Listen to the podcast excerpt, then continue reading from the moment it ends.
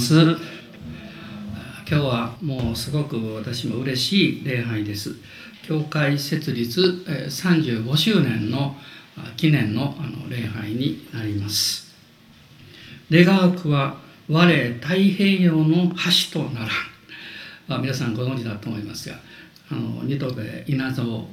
彼があの東大のえええー、とええ、面接です英文館入学の面接の時にこれは語った言葉と言われてるんですけどもあの面接官の方がですねどういう意味ですかってこう聞きますと日本の思想を海外に伝えてまた外国の思想を日本に普及させる、まあ、そういうために働きたいんだと、まあ、そういうふうにあの語ったと言われています。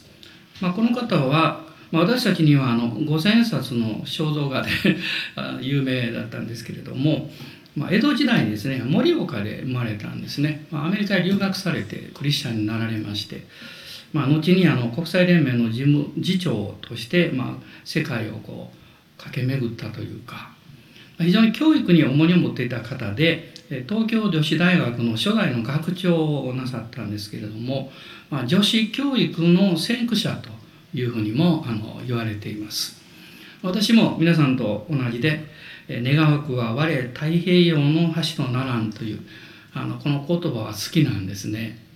まああのそれと同じではないんですけどもそういうふうな思いを込めて、まあ、私たちは、まあ、1981年の夏にこの富田林に福音宣教の架け橋となるまあ、そういう教会を生み出したいと思って、えー、導かれてやってまいりました。まあ、81年の夏、まあ、堺の青年たちに手伝っていただいてあの開拓のための準備を始めたんですけれども、まあ、正式には翌年の、えー、82年の6月13日です。あの南大阪チャペルという、えー、名称で、まあ、第1回目の午前礼拝を持ちました。まあ、この時のあの礼拝出席者は8名。で教会員は私と家内とあと堺の方から応援に来てくださった青年たちでした。当時ね3名。教会員5名であの開拓伝道がこの始まったんです。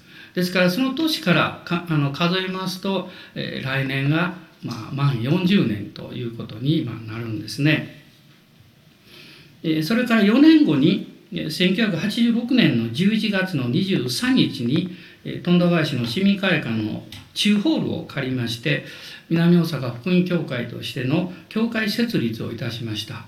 この時教会員が39名でした。そして翌年のですね87年にまあ、神様から導きをいただきまして、まあ、6月の同じ6月だったんですけど14日なんですけれども富田林の市民会館の中ホールでダイナミックプレイズというのをスタートしたんですね。まあ、多くの方まだ覚えていらっしゃると思います。それはあのこの地域またもう大きく言えば日本ですけれども福音宣教のために神様はこの近くから救われた人を送ってくださるだけではなくて、まあ、日本中からあるいはもう世界からでもこの場所にも導かれる人がいるに違いないと、まあ、そういう信仰を持ってこの伝道というのを新たにしたんです。でそのダイナミックプレイズは6月の14日だったんですけどその前の夜にですね私は夢を見ましたブドウの房のあの不思議な夢を見たんですね。まあ、これが、まあ、今日まで続いているこの教会の流れのビジョンの一つにもなってるんです。でどういう夢かって言いますと当時あの2階に寝ておりましてですね2階の部屋にもう子供3人5人一緒に寝てたんですけどもあのふっとこう夜中にこう薄めを開けたんですね。天井にですねあの辺り、まあ、後ろのあのタンスとか見えるんですけどね。見えるんでその中にですね大きなこうマスカットのようなブドウの房がわっと映ってるんですよ。なんか中にぶら下がってるんですそれだけ。で私は美味しそうやなとかこう見ていたんですけどもでそのうちにあの黒い雲がわーってやってきてですねそれ全部覆ってしまったんです。であれどうなるんだろうと思いながらじっと見ていました。すると今度は雲がずっと去っていきましたらですね一つの大きな房であったそのブドウの房がたくさんの小さな房に分かれてもうずっとこう部屋中いっぱいになってるんです。でしばらくそれをじっと見ていました。でそのまま寝てしまったんですよまたね。で朝起きましてですねこれはどういうことなんだろうと思ったんですけどもその時にこのダイナミックプレイズが今日持たれる。で神様はそのことの、まあ、保証というかその証をくださったんだなということを思いました。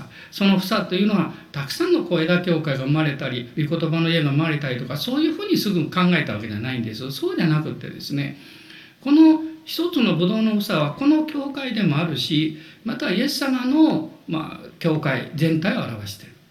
でこの房がもう日本中世界中にずっと広がっていくんだという、まあ、そういうこの思いを持ったことを今でも覚えております。私の働きもゆっくりゆっくりですけれどもこの、えー、その日から数えましたら、まあ、それは87年ですからねもう34年前だったんですけれどももう神様が大きな祝福をくださったなと感謝しております。まあ、今日は特にあの2人の私の人生の先輩でもいらっしゃる兄弟方が洗礼を受けられたんですけど昨日ですね今日の洗礼を受けられる方は何番目なんだろうって調べましたあの総会資料載ってますからすぐ分かるんですけれどもで実は今日お二人はですね341番目と342番目になるんです。まあ、今年あの先に洗礼を受けられた姉妹は340番目になるんです。ですから、まあ、39年の間に神様は、まああのまあ、日本の人口からすればまだわずかですけれどもでもたくさんの方たちを洗礼に導いてくださったことを本当に感謝しております。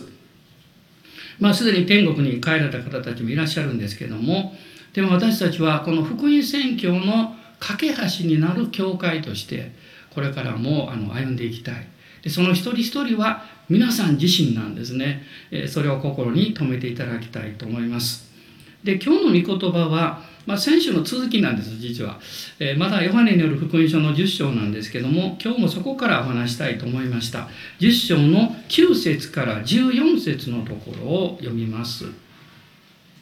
ヨハネ10章の9節から14節です。私は門です。誰でも私を通って入るなら救われます。また出たり入ったりして牧草を見つけます。盗人が来るのは盗んだり殺したり滅ぼしたりするために他なりません。私が来たのは羊たちが命を得るためそれも豊かに得るためです。私は良い牧者です。良い牧者は羊たちのために命を捨てます。牧者でない雇い人は羊たちが自分のものではないので狼が来るのを見ると置き去りにして逃げてしまいます。それで狼は羊たちを奪ったり散らしたりします。彼は雇い人で羊たちのことを心にかけていないからです。私は良い牧者です。私は私のものを知っており、私のものは私を知っています。まあ、ここまでで、あの、結構です。この10章というのは、まあ、前回もお話ししましたけれども、まあ、世界中の、えー、まあ、主にクリスチャンたちですけれども、が愛しているイエス様の身分をですね、立場身分を証しする2つの言葉が出てくるんです。でそれを今日も読んだんですね。一つは「私は門です」という言葉です。もう一つは「私は良い牧者です」こういうふうにイエス様おっしゃいました。で私は門ですということの中でですねこの9節を見ますと「私を通って入るなら救われます」と書いてるんです。通って入るというのは信じるということと同じ意味です。イエス・キリストを信じる人は救われます。罪の許しと永遠の命をいただくんだということを明確に聖書は語っているわけです。そしてイエス様を信じた人は新しい人生をスタートする。この新しいという内容は先週もお話しましたけれどもこの質的に内面的にですね私たち自身の在り方がこの永遠に変えられていくということを意味しています。もし内側が変えられなければどんなに努力して外側を変えようとしても長続きはしないんです。あのこういう話を私はクリスチャンになって間もなく聞きました。あるあの著名な道徳家がですね宣教師クリスチャンのもちろんあの宣教師とお話をしたそうですでその時にこういう質問をしたんですクリスチャンと立派な道徳家というのはどこが違うんですか？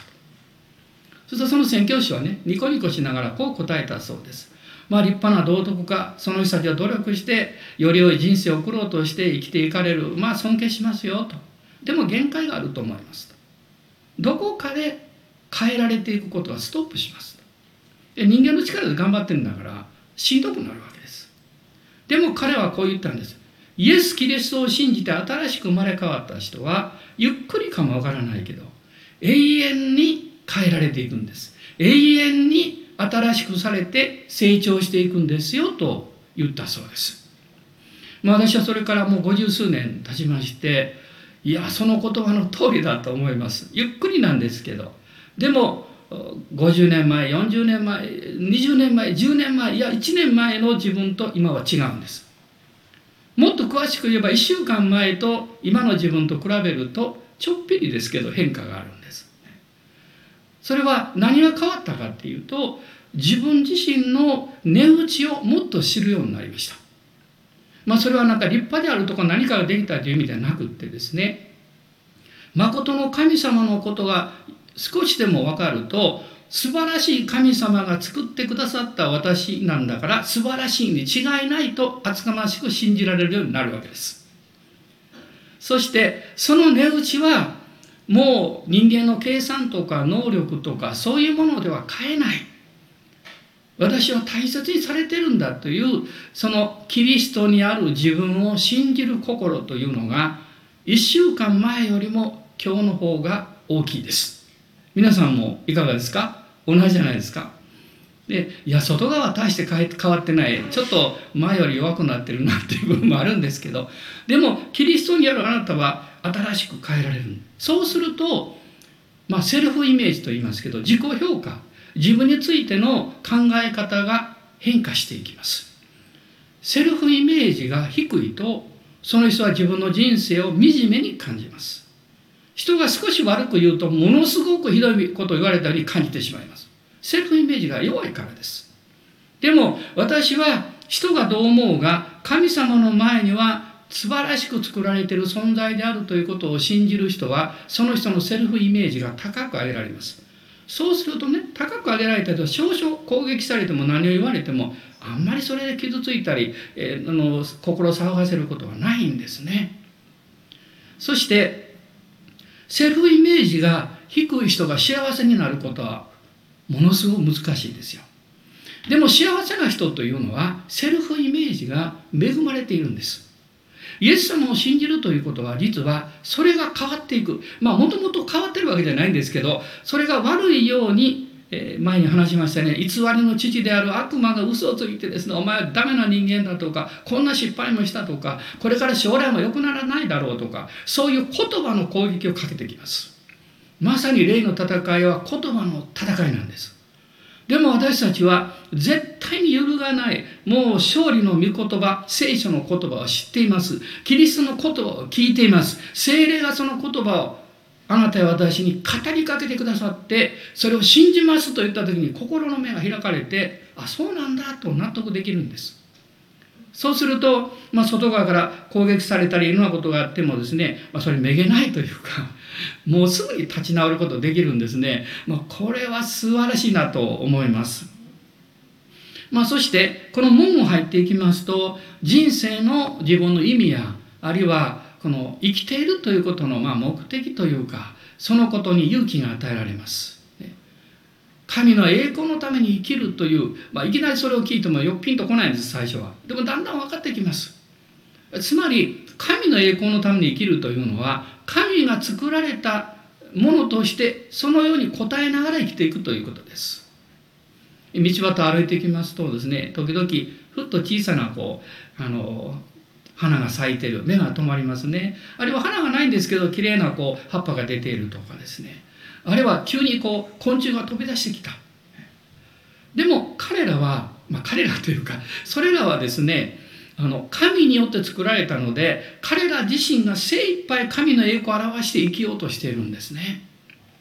まあ、かつて読みましたある本の中にそういうことが書かれていました。今でも覚えています。人間は言葉を持っている。動物は言葉を持っていない。だから自分の形とか色とか動作によって内が表してるんだと書いておりました。人間だけは外側と中が違うんです。なるほどなと思ったんですけど。でもその内面というのは本来神様の栄光を表すために生かされているものなんです。どうしたら神の栄光を表すことができるんですか？聖書はもう簡単に言ってます。簡単に言ってますよ。テサロニケの大事な手紙の中にはまとめて書いてますけどもね。絶えず祈りなさい。いつも喜んでいなさい。すべてのことを感謝しなさい。それだけです。絶えず祈りなさい。祈らないと自分自身を見て失望するからです。祈るとイエス様を見上げて、ああ、こんな私でも新しく作られたんだなってわかるから、自信を持つことができるんです。もう一回やり直してみようと思うんです。私の周りにいる家族や友は大切な存在なんだということに気がつくんですよ。それを隠しているのは悪魔の嘘です。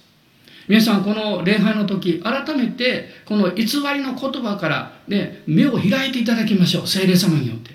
御言葉によって新しく変えられている自分を信じましょう。賛美はその結果として出てくるんですね。そしてこの人生の新しいこの生き方というものを発見する中で私はクリスチャン生活を始めるんですね。教会生活。御言葉を読み祈り賛美したり友達と交わったりするんですけどそうすると実は3つの素晴らしい出会いがあるんですよ。3つの素晴らしい出会いがある。もう今日私はねこれ一番言いたいんです。何の出会いがあるかっていうとこれはちゃんと聖書に書いてます。まず10章の10節。えー、まずあ9節ごめんなさい。9節の最後ですね。牧草を見つけますと書いてます。牧草を見つける。それはあなたがイエス様を信じた時からあなた自身がキリストにあって生きる場というものを発見するんです。生きる場です。物理的なこともありますね。まあ、だから、イエス様を信じた時はもう教会行くのが嬉しく楽しくってですね、あの、行くんですね。あるいはクリスチャンと会うのが大好きになりますけど、まあ、そういう見えるところだけじゃなくって、自分の心の中にイエス様を信じている自分が怒っているそういう場を見出すんですね。そして、10章の10節の中には、イエス様が命を与え、それを豊かに与えるんだと約束をくださっています。あなたの人生の中に新たなこの牧草を発見するわけです。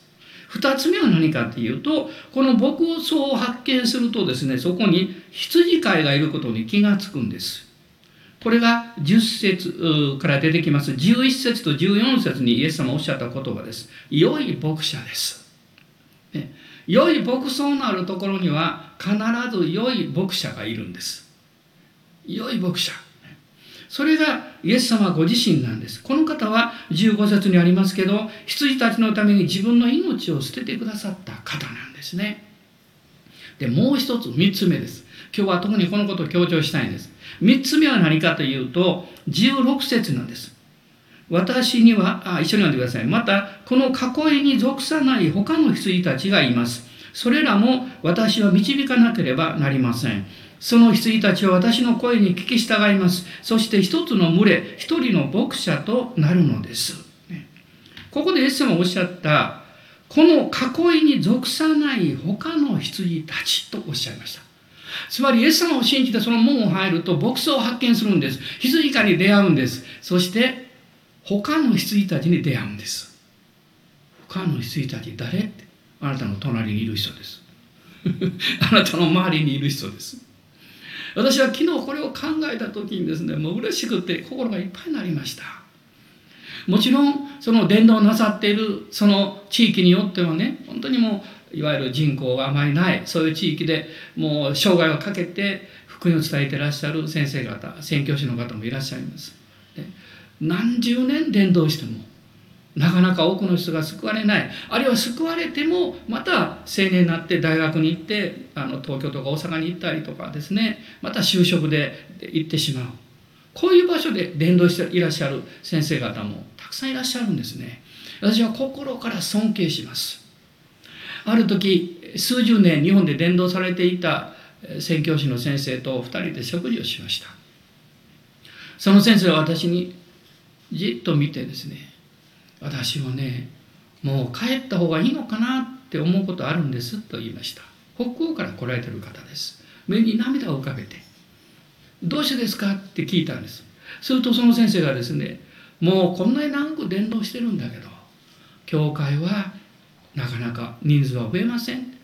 救われてもまた、まあ、都会に出て行ってしまう。それを考えた時にもう私の働きは終わったのかなって思ってしまうんですよ。こんなことは誰にも言えないんです。まあ先生が来てくださったからお話ししますと言ったんです。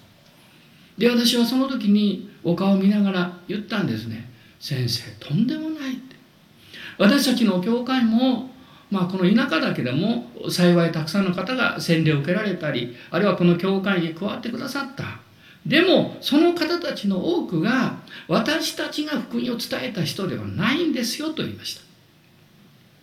誰かが他の先生方や兄弟姉妹が伝えてくださって小さい頃教会学校に行ったりあるいはどこかの教会に行ったことがあるそういう方たちはたくさんいらっしゃる。私たちも福音を伝えるけれども福音を伝えてイエス様を信じた人がみんなこの教会で洗礼を受けてメンバーになるわけでもないしそういうふうに願ってるわけではない。どこに行こうが。この福音を聞いた人は必ず救われると信じてるんです。だから私が一番嫌いな言葉はクリスチャンが他の人に対してあの人は救われないとかなかなか救われないという言葉が大嫌いなんです。皆さん地に種をまいてですねその種が出てくる時にその種類によってその時間が違うでしょ？すぐに芽を出すのもありますけどね。まあ桃栗3年柿8年ってよく聞きましたけど。ね。本当にそうなのか私はよく知りませんけど。でもそれぞれ違うんですよ。もう年に1回しかいや何年に1回しか花を咲かないという花の前に私は夜座って見てたことがあるんです。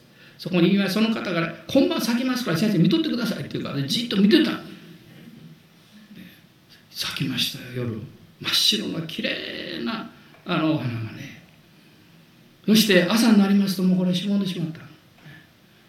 もうあまりにも残念だから私それをねその花びらをね取って聖書に挟んでね押し花にしたんですけどね。後で見たらもうなんか透明になっちゃって何も見えないんですけど。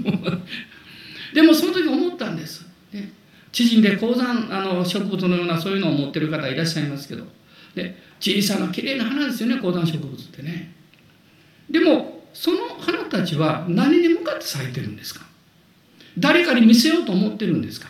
あなたが誰かに対して自慢しようとしたり比べたり私の人生はこうなんだということを他の人と比べて値打ちや価値観を見ようとするから失望するんです。そうじゃないんです。あなたはあなたのままでいいんです。あなたの置かれた環境の中で生きれることができる生きることができる同じ人はあなたしかいないんです。神はあなたをそのように選ばれたんです。そして精一杯その中で私たちは神様に感謝して力いっぱい生き生き抜くんですね。そこに神の栄光が表される。そしてそれを見ている人が必ずいるんです。そのことを聞いている人が必ずいるんです。あなたが天国に帰った後それらの人々は言うでしょう。あなたのことを思い出してあの人は静かに人々には目立たなかったけれども、ね、希望を持って生きておられたね。あの笑顔はいつまでも覚えてるよね。神様は私たち一人一人を選んで導いてくださって良い牧草にを見つけた人は良い牧者と出会うからそのような生き方ができるんだということを伝えているんです。そしてそれだけじゃなくって周りを見ると同じように良い牧草に入って牧者に出会った人々が一人また一人とあなたの周りに集まってくるんです。あなたの兄弟姉妹になるんです。今日ここにいらっしゃる皆さんまたこの中継で一緒に礼拝を捧げてくださってるたくさんの人たちあるいはお顔を見たことがないけれども毎週もうたくさんの人がメッセージを聞いてくださってるんです。お手紙をいただいたりメールをいただいたりしますけど私はもうそういう連絡は全然もうしたことがない方もたくさんいらっしゃると思うんですけどあなたは私の兄弟であり私の姉妹ですそのことを心から感謝していますイエス様は私は良い牧者ですとおっしゃったんですけどこの良い牧者であるというのは、人生の羊飼いであるという意味ですね。良い友、良い牧者、その特徴は何かということをイエス様はおっしゃっているんですけど、10章の12節をまず見たいと思うんですね。狼が来る時に置き去りにして逃げるのは雇い人であって本物の牧者ではない。困難が来た時辛いことが起こった時そこにただ一緒にいてくれる人その人が本当の友ですその人があなたの家族ですイエス様は私を置き去りにして逃げることはしないとおっしゃったんです。そしてもう一つはこの13節にあるんですけど彼は雇い人で羊たちのことを心にかけていないからです。ということは反対です。本当の羊飼いはね。心にかけておられる。あどうしようかなと思った時に勇気を持つ一つのことは何ですか？あなたの友や家族や、ね、誰かがねあ私のことをきっと心配してくれてるだろうなと考えることです。その時にあ私のためにも心にかけてるくださってる人たちがいるんだって。そのことを思い起こした時にいやここで諦めちゃいけないって。ここで自暴自棄になってはいけない。ここでもうダメだと言ってはいけないと。そういう希望と力が与えられるんじゃないでしょうか。たとえあなたがねいや私なんか誰もいない家族もいない友もいないもう私なんか誰にもね見られていない。そうおっしゃってるとしたら嘘ですよ。あなたのために兄弟姉妹たちは祈っていますよ。あなたのために何よりもあなたのことをしっかり見てそしてあなたを愛し導いてくださってる方がおられるんですよ。その方が誠の羊飼いなんですね。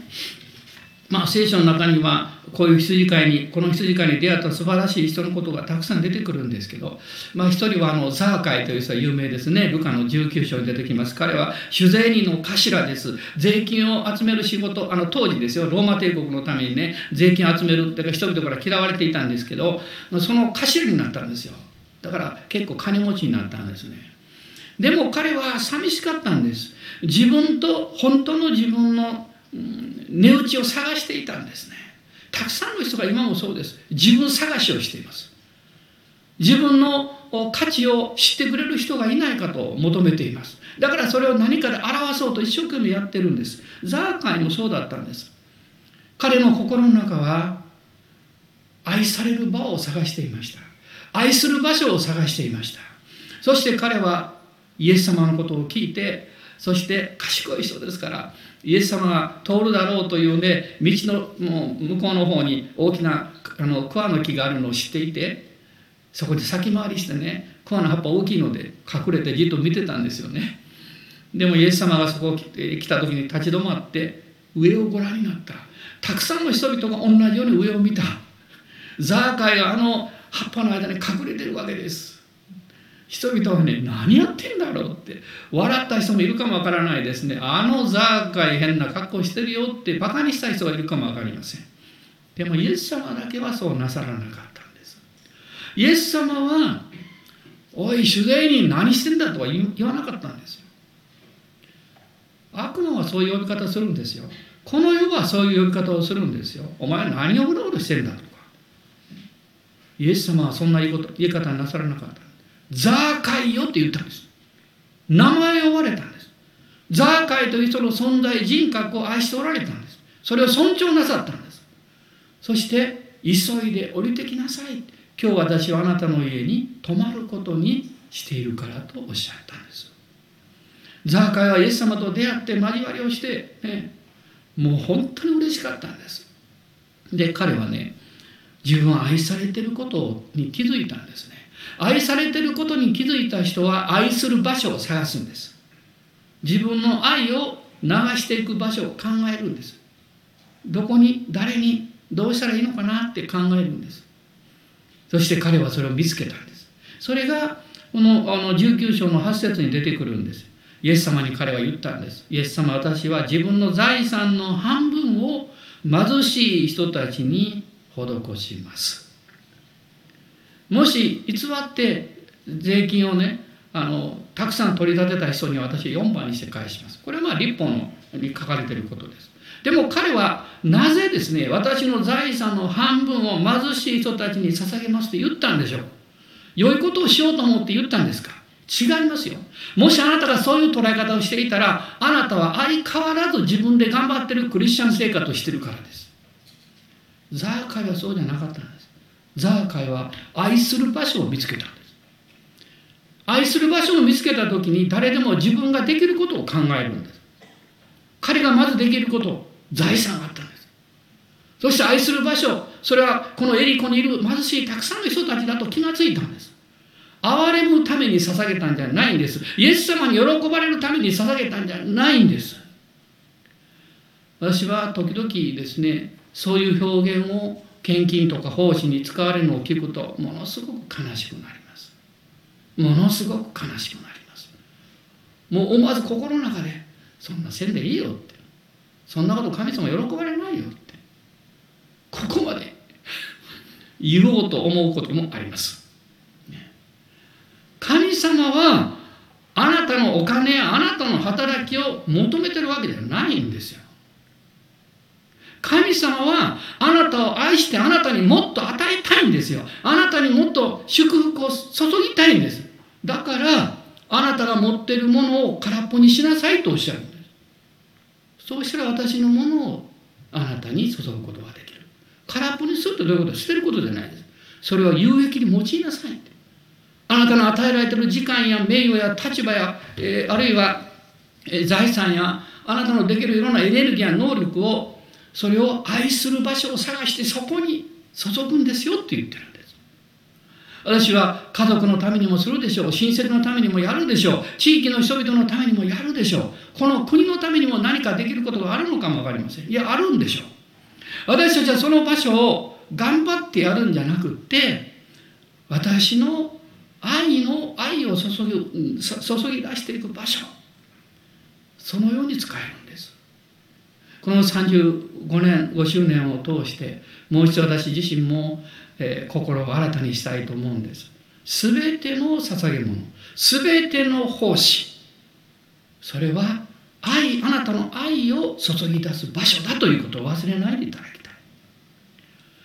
愛のある場所の奉仕に行きますと温かさを感じるんです。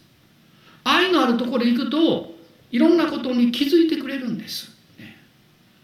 私がある時他の教会に行きましたら受付の方がどんどん走ってきてですね「先生ここに何かついてますよ」って、まあ、軽く払ってくれました。目に見えない。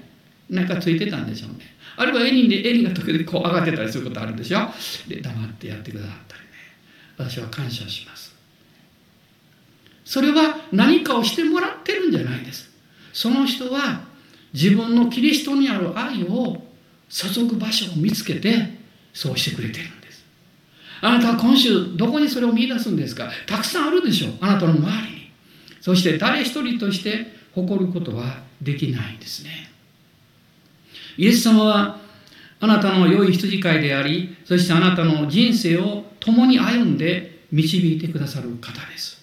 まあ、詩篇23編を書いたあのダビデという王様は王様であるにもかかわらず王であるがゆえではなくって誠の人生の羊飼いを見つけたので喜んでその内容をこの23編で表しています。私には乏しいことがありませんと彼は書いています。あるいは私は災いを恐れません。たとえ死の影の谷を歩くことがあってもと書いています。そして私が長い間この意味が分からなかったんですけど、あなたの無知とあなたの杖という言葉があるんですけど、この無知というのはですね、羊飼いが持っている棍棒のことなんですね。小さな棍棒です。彼らはこれを投げる練習をしています。当てるんです。例えば、読者が出てくると投げて頭に当てて殺してしまいます。ねあのいろんなこう悪いものがやってくると戦うこともするんですね。杖というのはですね、羊たちを守るためなんだそうです。例えばあの、えー、生まれたばかりの子羊がですねお母さんからこう落っこちてしまったり離れてしまった時にあの羊飼いは杖の先でこう割りなあの丸くなってますからね。引っ掛けてお母さんのところに持っていく。絶対自分の手で触りません。なぜならばですね子羊に人間の匂いがつくとお母さんはもう相手にしなくなるんだそうです。だから手で触ってはいけない。あの杖でこう子羊をこう引っ掛けてこう持っていくんですね。あるいはあの間違ったところに行くとですねお腹をトントンと優しく叩いて方向を導いたりあるいは藪の中に小羊が入っていって引っ掛けられて動けなくなるとこう杖で取るんです。絶対に羊飼いは杖で羊を叩くことはしないです。叩くことはしないですね。優しく導くためなんです。神の御言葉はあなたを鞭打ちません。神の御言葉はあなたを叩いたり傷つけることは絶対ないんですよ。そういう誤解をねこの世と悪魔がたくさん作って多くの人々にイエス様のところに近づかないようにしようとしてるんです。まさにこの無知棍棒というのは神の御言葉でそして杖は精霊様の働きです。この年もそういうふうに神様が素晴らしいことをこの教会にも全ての教会になしてくださると信じます。主はおっしゃいました。私は良い羊飼いです。どうぞお立ち上げてください。アーメン。この素晴らしい羊飼いに感謝を捧げて、え、しばらく祈る時を持ちたいと思います。またこの後あの洗礼式もいたしますのでお二人の兄弟方の祝福を祈りましょう。あの座っておられても構いませんよ、まあ、立てる方は立ってください。アーメン。感謝します。ハレルヤ。アーメン。今病の中にある方またあの苦しい戦いの中にある方一人一人が励まされまたら近づけられるように勇気が与えられるように祈っていきます。アーメンアーメン。アーメンアレルヤアレルヤ。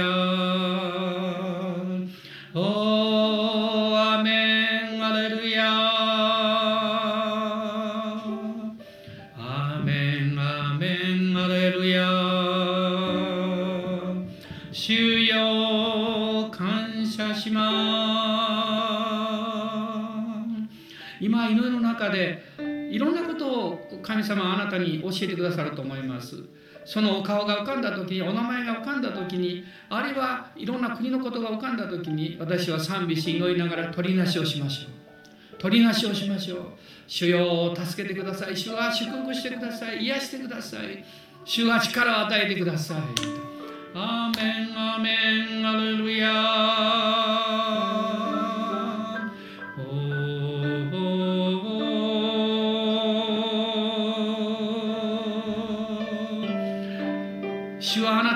き羊飼いです。そのことを忘れないでこの週も歩んでいきたいと思います。アーメン。感謝します。アーメン。アーメン。我が魂。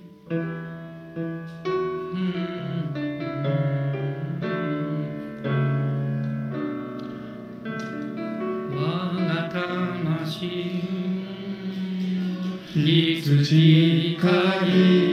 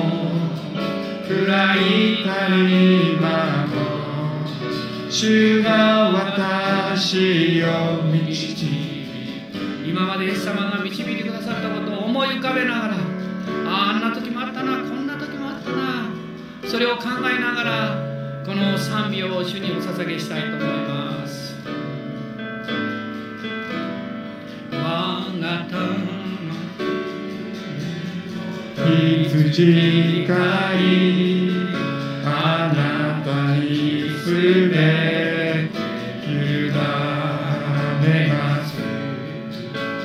主の声に聞き従わなった。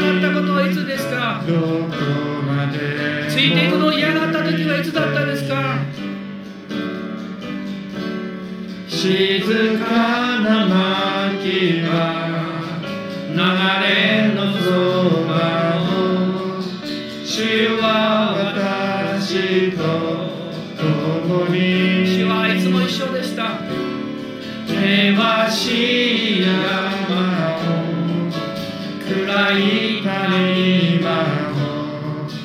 主が私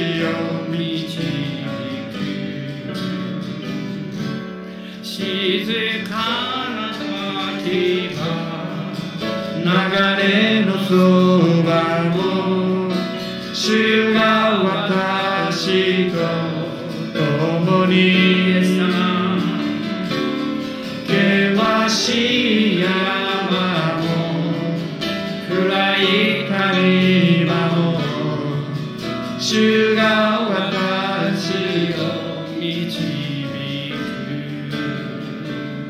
まあ、もう一度一緒に主の前にへり下って出ていきましょう悔い改めましょうもう一度新しくしていただきましょう今までのあなたの延長でこ今日から歩まないでくださいもう一度あの救われた日その場所に戻りましょう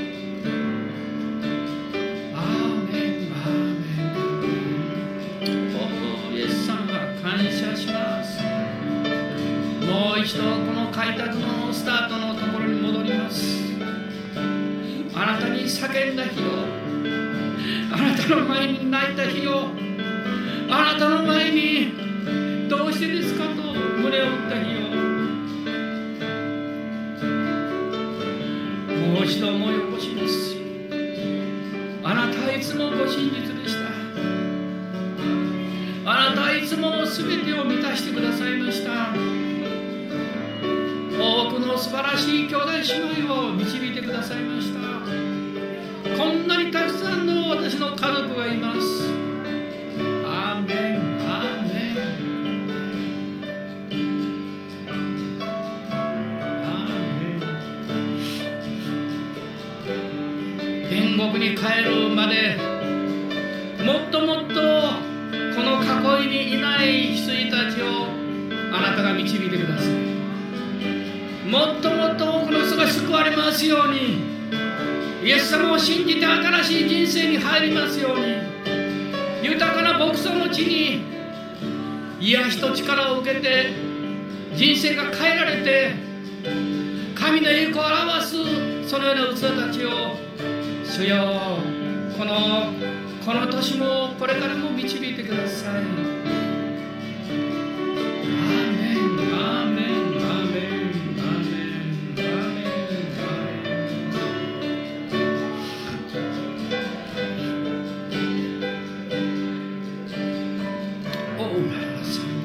今離れてる兄弟姉妹をこの瞬間捉えてください。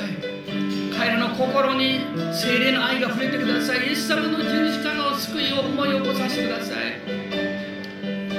もう一度父のもとに帰ろう。父なる神のところに帰ろう。イエス様のところに帰ろう。主よ助けてください。